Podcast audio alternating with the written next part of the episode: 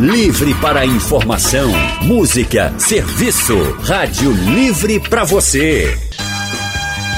Consultório do Rádio Livre hoje se dedica à alimentação para os diabéticos. Quem tem diabetes normalmente se pega pensando: será que eu posso comer isso? Olha, não vou comer porque eu ouvi falar que não pode. Mas será mesmo que não pode? O que é que pode, o que é que não pode ser ingerido quando a pessoa tem diabetes, hein, gente?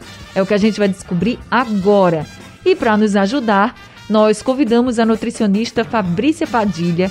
Fabrícia é mestre em nutrição, especialista em nutrição clínica e coordenadora do curso de nutrição da Faculdade Pernambucana de Saúde. Doutora Fabrícia, muito boa tarde, seja bem-vinda aqui ao consultório do Rádio Livre. Boa tarde, Anne. Eu que agradeço o convite. Boa tarde a todos os ouvintes também que vão estar nos acompanhando agora durante essa tarde. Ficamos muito felizes com a senhora aqui com a, aqui com a gente no nosso consultório. Quem também está conosco hoje é a nutricionista Gleice Araújo. Gleice é mestre em nutrição, especialista em nutrição clínica e esportiva, é professora universitária na área de nutrição e os atendimentos têm foco em doenças crônicas, longevidade e qualidade de vida. Gleice Araújo, muito boa tarde também e muito obrigada por estar aqui no nosso consultório. Seja bem-vinda. Muito boa tarde, Anne. Boa tarde, Fabrícia e a todos os ouvintes. É um toda minha estar aqui com vocês. Gente, eu já queria convidar todos os nossos ouvintes a participarem. O telefone está aberto agora para quem quiser ligar, fazer suas perguntas. O número é o 3421 3148. Também tem o nosso WhatsApp, que você pode mandar mensagem, que você pode escrever a mensagem ou gravar um áudio e mandar para a gente. O número do WhatsApp é o 99147 8520. Ainda tem um painel interativo para você participar. Entrando no site da Rádio Jornal ou no aplicativo da Rádio Jornal, você vai ver lá o painel interativo e é só escrever sua mensagem com a pergunta que você quer que seja respondida. Eu já vou começar aqui com o áudio do seu Gilvan Freire de Aliança. Ele mandou esse áudio para a gente, fazendo algumas perguntas sobre alimentação e diabetes. Então vamos ouvir as dúvidas do seu Gilvan. Boa tarde, meu nome é Gilvan e eu gostaria de saber com relação a queijos, qual o melhor queijo que eu posso consumir? Sou diabético, eu uso bastante do queijo prato e do queijo coalho. E também com relação a, a, a sucos, tem algum assim de preferência? É, é, tem algum que eu não possa tomar de alguma fruta? Entendeu? E quanto a pão também, pão, eu consumo, gosto muito de pão, pão francês. E, e com relação aos produtos integrais, me faz bem. Com relação a inhame, macaxeira e batata doce, eu posso consumir? Muito obrigado e tenha uma boa tarde. Vamos por parte, né? Muitas perguntas aí do seu Gilvan, mas a gente sabe que realmente as pessoas têm muitas dúvidas. Então vamos lá.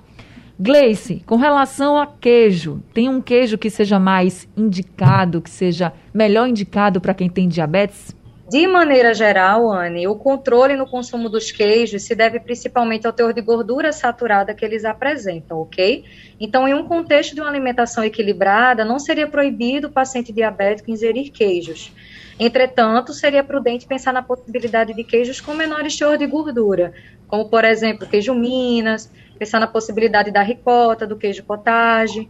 Para o indivíduo que está em transição alimentar e realizando a readaptação da dieta, não tem problema fazer uma fatia de queijo, né, coalho, por exemplo, que é comumente ingerido aqui no nosso hábito regional, porém, considerando que ele não deve ser a única, a única fonte de proteína que esse indivíduo pode ter ao longo do seu dia.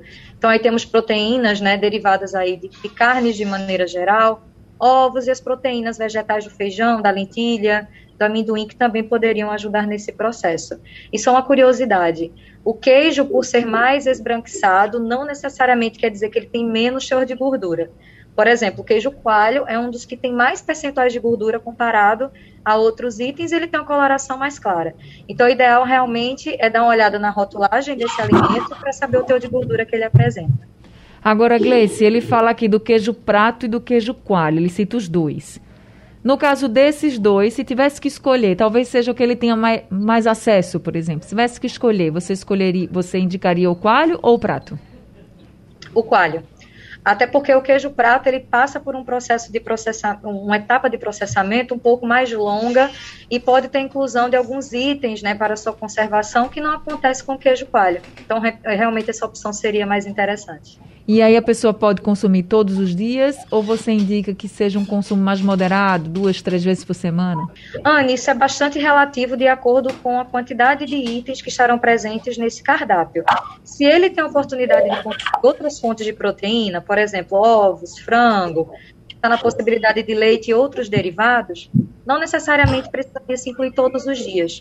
É importante pensar que na maioria das doenças crônicas, como diabetes, a variedade nos alimentos também permite a melhor adesão ao tratamento. Então, variar esse item, não trazendo queijo todos os dias, também ajudaria nessa proporção de melhora de sabor e também trazer novos itens à mesa. Então, não é que de maneira geral é proibido consumir os queijos todos os dias, mas quanto mais variarmos esse cardápio, mais nutrientes traremos. Tá certo. Agora a próxima pergunta é sobre suco. E aí eu vou pedir aqui para a Fabrícia conversar com a gente. Fabrícia, ele pergunta se tem algum suco que seja mais propício, né? Que ele possa dar uma maior preferência ao consumo. Se tem alguma fruta que ele não deve consumir de jeito nenhum, no caso dos sucos, ou se ele pode consumir qualquer fruta. O que você pode falar sobre sucos e alimentação dos diabéticos? Isso, Fanny, é importante essa pergunta. Geralmente é uma dúvida bem recorrente nos pacientes que apresentam quadro de diabetes porque o suco, né, quando você retira o suco da fruta, você não está consumindo a fibra. E aí, para o paciente diabético, realmente não seria a melhor opção. Porém, né, é como o Gleice acabou de falar. É, tudo vai depender de um contexto da alimentação dele, do estilo de vida, de como é esse contexto dessa alimentação dele de forma geral. É, não, não quer dizer que o suco para o diabético vai ser proibido, mas depende também, existem alguns sucos que para o diabético seria mais interessante, sem adição de açúcar também, né? Podendo usar, por exemplo, adoçante, dependendo do tipo de diabetes, do contexto, do quadro de glicemia, do perfil glicêmico que esse paciente apresenta. Mas, por exemplo, suco de limão, optar mais pelos refrescos, por exemplo, de maracujá, que vai ter uma, um índice glicêmico menor e uma carga glicêmica também menor. E lembrando que esse suco ele nunca vai ser é, consumido com adição de açúcar, né, para o paciente diabético, de preferência que seja, dependendo do suco, sem açúcar ou com um adoçante seria uma, uma boa opção também. Mas preferindo sempre a fruta ao invés do, do suco. A fruta sempre seria a melhor opção, porque ela vai ter a fibra da composição e para esse paciente diabético, a fibra é muito interessante porque ela vai fazer com que essa glicose ela não seja absorvida tão rapidamente e não entre tão rapidamente na corrente sanguínea. Fabrícia, quando você diz que pode ser com adoçante, que tipo de adoçante? Existem hoje no mercado os adoçantes mais naturais, como estévia, por exemplo. Mas aí a gente sabe também que realmente ele tem um custo maior do que, por exemplo, os adoçantes mais tradicionais e mais antigos no mercado. Né? Existe o xilitol, existe a estévia, que são as melhores opções e mais naturais, mas se o paciente não consegue adquirir esses adoçantes mais naturais por uma questão de custo mesmo, porque eles têm um custo bem mais elevado, né? Nós temos outros como sucralose, acesso fome, alguns hoje que são alguns hoje que são associados estévia com outro tipo de edulcorante. Então, assim, o paciente teria essas opções mais saudáveis, mas ele teria que ver também a questão do custo. Você falou do xilitol, chegou a pergunta aqui da Graça, já complementando aí a pergunta do nosso ouvinte Gilvan, a Graça está pedindo para que você fale sobre o xilitol, pergunta se pode ser usado pelo diabético. Você colocou que uma das opções, né, de para adoçar um suco, por exemplo. E ela pergunta também sobre Isso. o açúcar de coco. Pode ser usado pelo diabético? Isso. O xilitol ele é uma boa opção por ser mais saudável, né? Mas em compensação também ele não pode ter um uso assim é, livre, porque eu sou diabético, eu vou usar o adoçante xilitol, eu posso usar livremente. Tudo vai ter que ser com moderação e controle. Né? A, a vantagem do xilitol é que ele é um, é um tipo de adoçante natural, né, como eu, eu acabei de falar, porém com um custo bem mais alto, mas é um adoçante que pode ser muito utilizado para preparações né, de alimentos, como bolos. Por exemplo, um diabético ele não pode consumir o açúcar, eu posso estar substituindo o açúcar de mesa pelo adoçante xilitol. Ele não deixa sabor residual, ele tem uma aceitação boa, mas tem a questão do custo que realmente é bem mais elevada. O açúcar de coco, por ser açúcar de coco, não quer dizer que o diabético também possa consumir livremente. Ele é um açúcar mais natural, mas que o paciente diabético ele precisa ter cuidado sim no consumo, tá? E sempre levar em consideração que não vai existir proibido nem permitido. Claro que o açúcar para o paciente diabético nunca vai ser interessante, mas tudo vai depender dentro de um contexto de alimentação, do estilo de vida, se faz atividade física, né? Se essa glicose desse paciente, ela geralmente é controlada, ou ele é um paciente que tende a ter mais um descontrole na, na compensação dessa glicose, então é um contexto que tem que ser avaliado né, na rotina alimentar desse paciente, de forma geral, para a gente poder ter um acompanhamento mais individualizado e mais direcionado para a realidade dele. Tá certo. Agora voltando aqui para o Gilvan, o Gilvan também perguntou sobre pão, Gleice. Ele diz que gosta muito de pão francês, mas também pergunta sobre os pães e as massas integrais. Qual a melhor opção para quem está com diabetes? De fato, Anne, não só para o indivíduo diabético, mas também para todos os indivíduos que desejam né, ter um contexto de alimentação saudável, a inclusão dos alimentos integrais traz vários benefícios não só o componente da fibra, né, que Fabrícia já bem trouxe aqui para a gente, mas também a contribuição das vitaminas e principalmente dos componentes minerais que estarão nesses alimentos integrais. A presença do pão francês em um contexto de uma quantificação em um cardápio entra no grupo dos carboidratos, que de maneira geral, para os ouvintes entenderem, são os alimentos que nos dão energia, nos dão força para realizar as nossas atividades diárias. Então, realizando a quantificação segura, um paciente compensado pode ter esse pão francês incluso na dieta, mas não é o recomendado. Por quê? É um alimento à base de trigo, gordura e sal. E pensando nutricionalmente de que o diabetes também tem que ser controlado, contribuindo com outros nutrientes, seria prudente, se possível, esse indivíduo ter uma reeducação alimentar para tentar provar os alimentos integrais. Então, de maneira geral, esse pão francês em uma, um paciente né, que tem uma compensação dessa carga glicêmica, muito bem controlado, pode realizar esse consumo, de preferência não diariamente, mas se esse indivíduo quer manter suas taxas glicêmicas adequadas e em associação trazer nutrientes que contribuam para a sua qualidade de vida, realmente o ideal é trocar esse pãozinho francês por uma opção mais integral. Então, mas pode ser qualquer pão integral. Por exemplo, às vezes a gente vai comprar e vê, ah, tem o pão 12 grãos, 20 grãos, mil grãos. E tem outros que são mais simples, assim. Aí você fica se perguntando, será esse aqui é mais saudável do que o outro? Enfim, qual é a melhor opção, Gleice? Nesse, nesse caso, Anne, o ideal seria realmente observar a rotulagem desse alimento. Em algumas padarias é natural que esse pão integral nem sempre venha no rótulo, e, se possível, tentar pelo menos ter informação né, na bancada se existe farinha de trigo integral inclusa na composição desse alimento. Para o consumidor que adquire esse produto diretamente no supermercado, a melhor alternativa é realmente observar o rótulo desse alimento. E lá nas opções dos ingredientes, o primeiro item tem que ser o componente de farinha de trigo integral. Outra situação prudente para, para o paciente observar, Anne, é a presença do açúcar.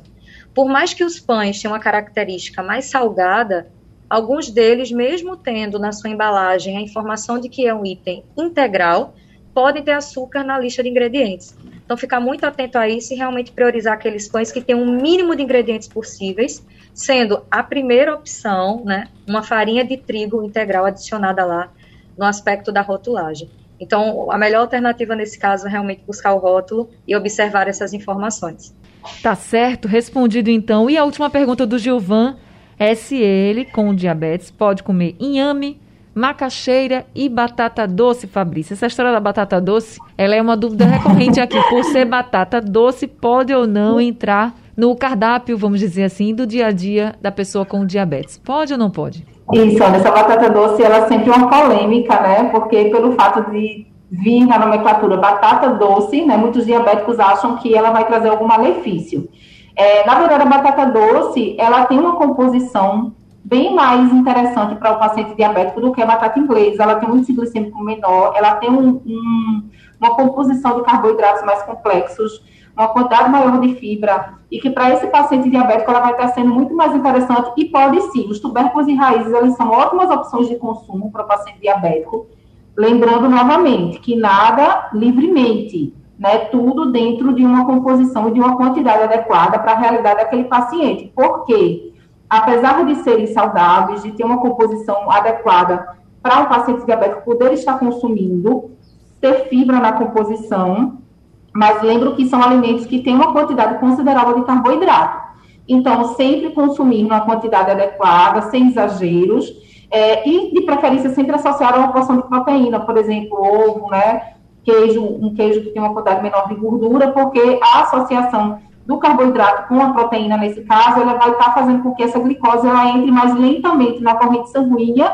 Então, para o diabético, né, essa composição, esse índice glicêmico menor do alimento, quando é associado, por exemplo, à proteína, também vai ser mais interessante.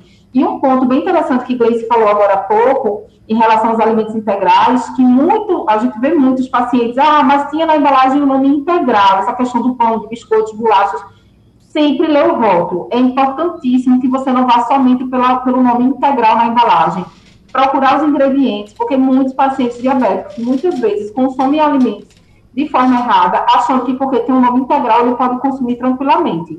E essa questão do rótulo é bem importante é, frisar realmente. Fabrícia, quando você coloca essa questão das raízes, né, dos tubérculos, inhame, macaxeira, batata doce, e sempre dizendo assim, é saudável, dá para consumir, mas tem, não é livremente. Tem um horário melhor, por exemplo, é melhor consumir pela manhã? Pode consumir à noite? Tem um horário ou não? Isso independe. Não, isso vai depender realmente do contexto da alimentação de uma forma geral desse paciente, né, distribuído ao longo do dia se esse paciente faz alguma atividade física ou não, então, de como esse carboidrato está sendo ingerido, né, se associado com alguma proteína ou algum outro nutriente que possa estar diminuindo esse índice glicêmico, então, assim, não vai existir realmente uma receita de bolo, é melhor de manhã ou é melhor à noite, né, tudo vai depender desse contexto geral que realmente a gente teria que acompanhar, né, esse paciente mais de perto e ver, no caso dele, qual seria o mais interessante estar fazendo essa inclusão, e a quantidade também. Para quem não tem acesso fácil a nutricionista, Gleice, e aí, tendo que fazer esse controle, por exemplo, da alimentação, eu tenho certeza que muita gente está me ouvindo agora dizendo assim, gente, eu não tenho como ir para o nutricionista, né? Eu tenho que fazer minha alimentação aqui direitinho, mas eu não tenho como ir. Você acha que ficar medindo, por exemplo, a glicose, se subiu ou se baixou, é uma boa saída, assim, para saber se o que comeu está dentro do que poderia ser ingerido naquele momento? Anne, essa estratégia pode ser utilizada desde que os pontos de corte para a determinação do diagnóstico do diabetes sejam conhecidos pela pessoa que fará essa medição da glicose. Por exemplo, para indivíduos com ou sem diabetes, uma glicemia ao acaso, ou seja, uma aferição onde a qualquer horário do dia, com jejum ou não de alimentos sendo feito, dê um valor até 200 miligramas por decilitro, por exemplo, é um valor aceitável. Então, se o indivíduo não tem essa informação, vai ver no leitão um valor de 180, 160 e vai acreditar que está com o diagnóstico do diabetes. Então, antes de fazermos esse controle, a informação seria o principal passo. Em um exame de glicemia de jejum, um ponto de corte igual ou acima de 126 miligramas por decilitro faria o diagnóstico do diabetes, mas outros fatores são associados, é fundamental o acompanhamento clínico para fechar realmente, né, essa condição de saúde. Mas, para aquele indivíduo que deseja saber se as porções estão adequadas, que não tem acesso ainda ao profissional da nutrição, existem ferramentas de acesso gratuitas na internet que podem ajudá-los. Uma delas é o Guia Alimentar para a População Brasileira, que tem a sua última edição de 2014. É feito para a população de uma maneira muito sucinta e objetiva, traz fotos, né, modelos de uma alimentação equilibrada e que também contemplam o indivíduo que precisa realizar esse monitoramento da glicose. E também materiais disponíveis pela Sociedade Brasileira de Diabetes, que de maneira gratuita estão disponíveis na internet com essas informações também em relação a esse contexto de saúde. Então, fazer a ferição desse dia, dessa medição da glicose né, pode acabar trazendo alguns sustos se esses pontos de corte não foram vistos por quem está realizando. Então, é sempre bom conferir antes, né, para ficar tranquilos. O consultório do Rádio Livre. Consultório do Rádio Livre hoje falando sobre alimentação e diabetes, o que pode, o que não pode. Nós estamos conversando com as nutricionistas Fabrícia Padilha e Gleice Araújo. Já temos aqui ouvinte com a gente. A Maria de Salete do Espinheiro está com a gente ao telefone. Maria, seja bem-vinda aqui ao consultório do Rádio Livre. Boa tarde. Alô, Maria, tá me ouvindo? Eu queria saber sobre essas raízes. Eu não entendi muito bem sobre o inhame macaxeira e a batata doce, mas também tem o cará. Eu queria saber se o cará é uma boa alimentação. Mas a senhora quer saber se pode comer ou é. se há um melhor que o outro? Ah, sim, eu quero saber se há um melhor que o outro e se pode comer o cará. Certo. Tá certo, dona Maria. Obrigada, viu, pela sua participação com a Obrigada. gente. Então, Fabrícia. Então, respondendo a pergunta da dona Maria, é, Dona Maria, para o paciente diabético, é, esses tubérculos e raízes eles vão ter uma composição semelhante, né? Então, uh, todos eles que são disponíveis, né? Que a gente tem realmente uma demanda bem interessante para aquisição aqui no Nordeste. Iame, macaxeira, cará, batata doce, todos eles vão ser boas opções. Lembrando que não vão ser, não podem ser utilizados numa quantidade livre, né? Deve ser em porções, é, por exemplo, uma, duas porções, dependendo a macaxeira, geralmente uma porção média, é, um inhame ou cará, que são bem semelhantes na composição, uma rodela média, de preferência. Agora, tudo isso depende do seu contexto de atividade física, do seu contexto geral de alimentação durante o dia, da sua glicose, se geralmente ela é bem controlada ou não. Então, são vários. E também, geralmente, uma recomendação boa, que eu falei na, na resposta anterior, seria associar uma porção de proteína de ovo, de queijo com quantidade menor de gordura, ou uma porção de frango grelhado, que pode estar ajudando também, auxiliando nessa velocidade com que a glicose entra no sangue. Então, para o paciente diabético seria interessante e o cará também está dentro desse grupo de alimentos que podem ser recomendados. Então, Dona Maria e todo mundo que está ouvindo a gente, raízes, inhame, macaxeira, cará, batata doce, pode, mas tem que ver a quantidade. Pode comer, mas tem que ver a quantidade, vai depender do seu caso, claro, e sempre associada a uma proteína, como aqui a Fabrícia colocou o ovo, por exemplo, o queijo, enfim, a proteína que você mais gostar. Ivan de Águas Compridas também está com a gente ao telefone. Seu Ivan, boa tarde, seja bem-vindo aqui ao consultório. Seu Ivan está me ouvindo? Está na linha 1? Acho que caiu a ligação, mas tem aqui as perguntas que chegaram pelo nosso WhatsApp. Gleice, o seu Roberto, da Boa Vista, tá, ele falou assim: uma dúvida. Se diabetes se caracteriza pelo aumento de insulina no corpo produzido pelo pâncreas para facilitar a entrada de açúcar na célula, não seria melhor reduzir o consumo de carboidratos e aumentar o consumo de gordura animal? Gleice. Seu Ivan, na verdade o diabetes é uma condição crônica onde existe uma resistência à insulina. Na verdade é o oposto, nós temos uma dificuldade de síntese e de liberação da insulina a partir do pâncreas. Então, o princípio de fazer uma redução brusca de carboidrato, né, de alimentos energéticos na dieta, não trará benefícios porque é a nossa fonte primária de energia.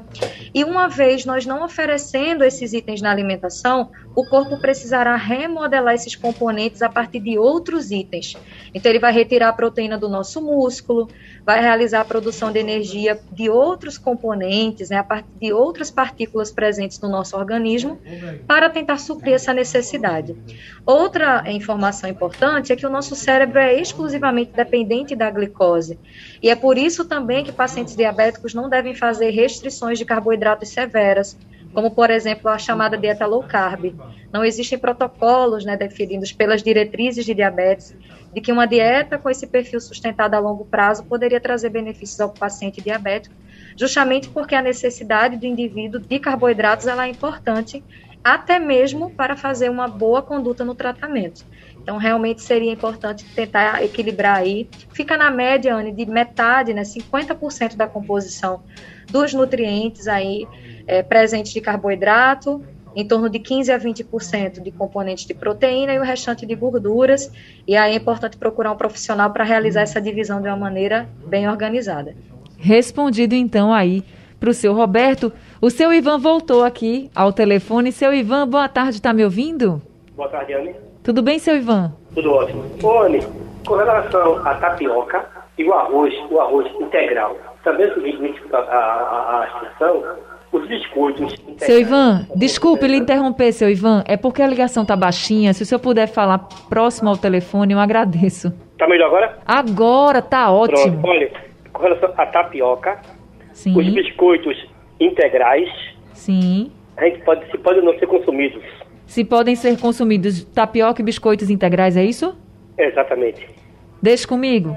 Muito Gleice, muito obrigada, seu Ivan. Gleice, tapioca pode para quem tem diabetes? Depende de qual complemento você fará para essa tapioca. Então, mais uma vez, né, reforçando a importância de boas escolhas frente a esses alimentos. Um exemplo prático aqui para o ouvinte entender. Uma tapioca com coco e algum componente como goiabada não seria prudente porque o percentual de sacarose do açúcar que nós precisamos para o nosso funcionamento do corpo já seria ultrapassado. Basicamente em torno de 5 a 10% né, que poderíamos fazer uso. Agora, um café da manhã que inclua uma tapioca com ovos, ou com queijo, ou com a fonte de proteína como um frango, pode tranquilamente ser consumida pelo paciente diabético. Porque nesse caso, o mesmo princípio já trazido aqui, tanto por mim quanto por Fabrícia, dessa velocidade de chegada da glicose no sangue, não acometerá riscos ao paciente, tendo em vista que teremos a mistura do alimento energético, que seria a tapioca, e também o complemento da fonte de proteína, que seriam os ovos. Então, tapioca, ela é permitida ao paciente diabético, desde que se façam recheios, de, de, maneira geral, que sejam mais adequados. E aí, priorizando as proteínas, ok? Tem, tem muita gente, Gleice, que gosta da tapioca com queijo e ovo. Desculpa, queijo e coco. E aí, essa mistura do queijo com coco pode? Essa mistura vai ter, na grande maioria dela, gordura saturada. A presença da gordura saturada do queijo e a gordura saturada do ovo. De maneira geral, não é um tipo de mistura que deve ser estimulada de maneira constante, tendo em vista que a gordura saturada para o paciente diabético também vai gerar algumas outras repercussões. Uma das mais conhecidas é a aterosclerose, que é o risco de entupimento arterial causado por esse excesso de gorduras na alimentação. Então, se você deseja fazer esse porcionamento, faça de uma maneira pequena, não colocar aí uma quantidade tão elevada desse corpo, por exemplo, e pensar na possibilidade disso não ser diário. Escolher aí um, um período específico, né, um final de semana, para realizar uma alimentação com um perfil mais diferenciado e nos demais dias realmente contemplar uma alimentação mais equilibrada. Então, não é só o açúcar que devemos nos preocupar no contexto do diabetes.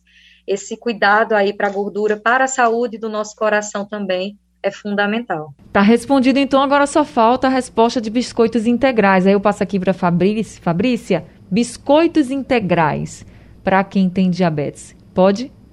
Fabrícia está me ouvindo? Acho que a gente perdeu o contato com Fabrícia. Não, agora. Estou ouvindo agora? Sim, estamos lhe ouvindo. Desculpa, acho que deu a internet pode ter caído. É, aquela, a questão do biscoito integral, não foi essa a pergunta? Isso. É, a questão do biscoito integral vai ser bem semelhante à resposta que Gleice deu em relação aos pães. Pode sim, mas lembrando sempre de olhar o rótulo dos alimentos.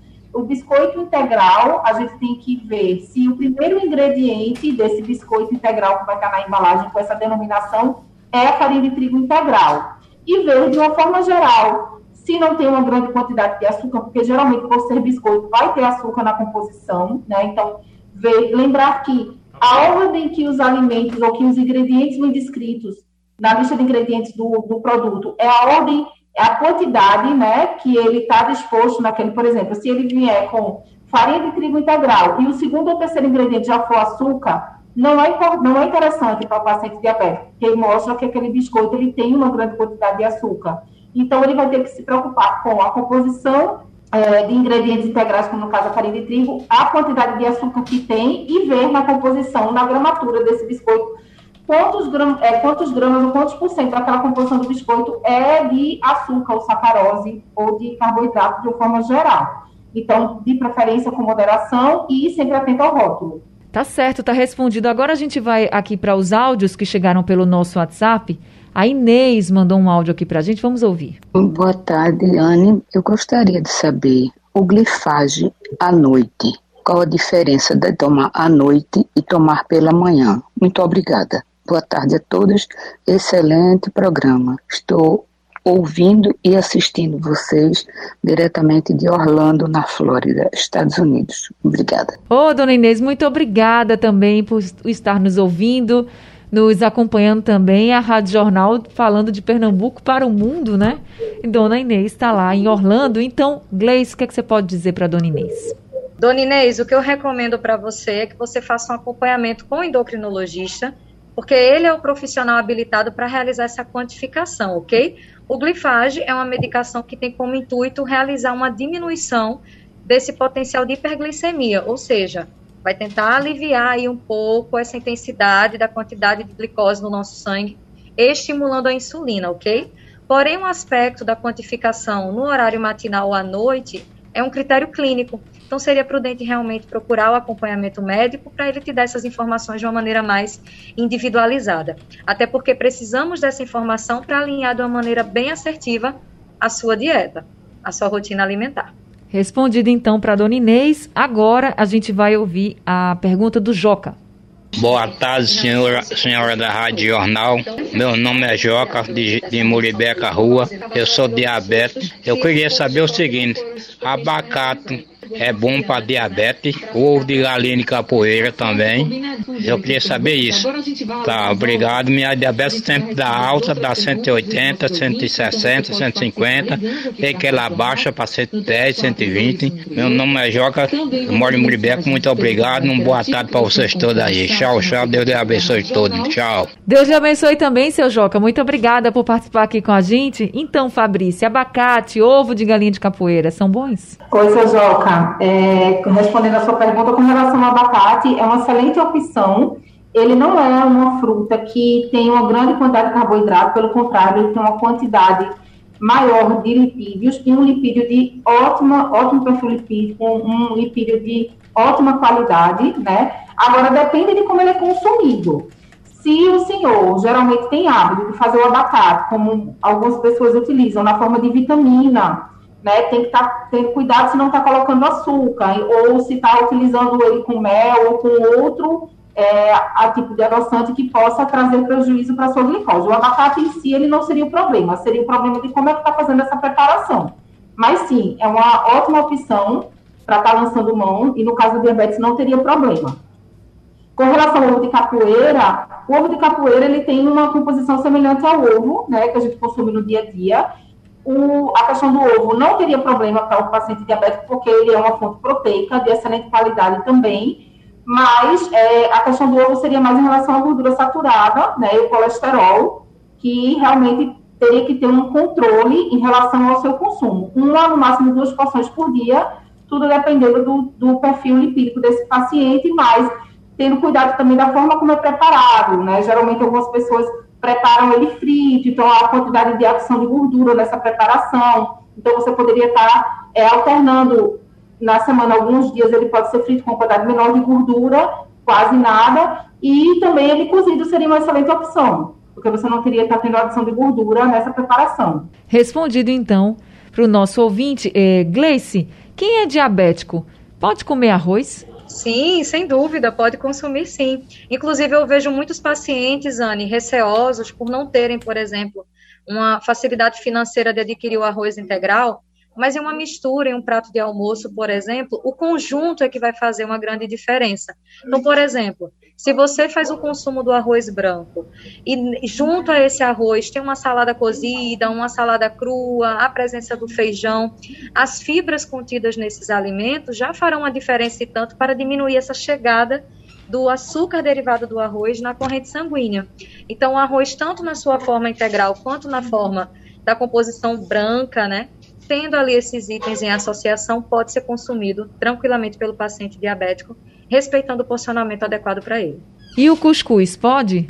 Com certeza. Existe um grande tabu também com o nosso amarelinho, mas o paciente diabético, fazendo uma boa escolha no complemento desse cuscuz, pode sim consumi-lo, tá? Existem até algumas receitas, opções para pacientes que têm diabetes mais descompensado, de ao invés de adicionar farinha de mandioca tradicional ao cuscuz, colocar o farelo de aveia ou a própria farinha de aveia numa quantidade pequena para também não deixar ele tão esfarelado e dessa forma você traz ainda mais o componente aí fibroso ao cuscuz. Mas a base do cuscuz é uma farinha de milho e o milho também entra no grupo dos alimentos energéticos. Então, não devemos né, deixar o nosso alimento de lado, né, escanteado com esse receio, tendo em vista que fazendo um, um bom complemento, ele pode sim ser incluso na rotina também do paciente com diabetes. É isso, gente. Infelizmente o tempo do nosso consultório acabou. A gente respondeu aqui a maioria das perguntas que chegaram. E para a gente pensar em quanta orientação foi levada, já que no Brasil, de acordo com o último levantamento da OMS, cerca de 16 milhões de pessoas têm diabetes. Então, tá aí a gente desmitificou aqui muitos mitos, trouxemos muita verdade para vocês. O consultório está encerrando, mas vai ficar no site da Rádio Jornal e também nos principais aplicativos de podcast para que você possa ouvir novamente, para você possa compartilhar com seus familiares. Gleice, muito obrigada por esse consultório e por todas as orientações, viu? Anne, muito obrigada por mais essa tarde. Obrigada também a Fabrícia e a todos os ouvintes que estiveram aqui conosco.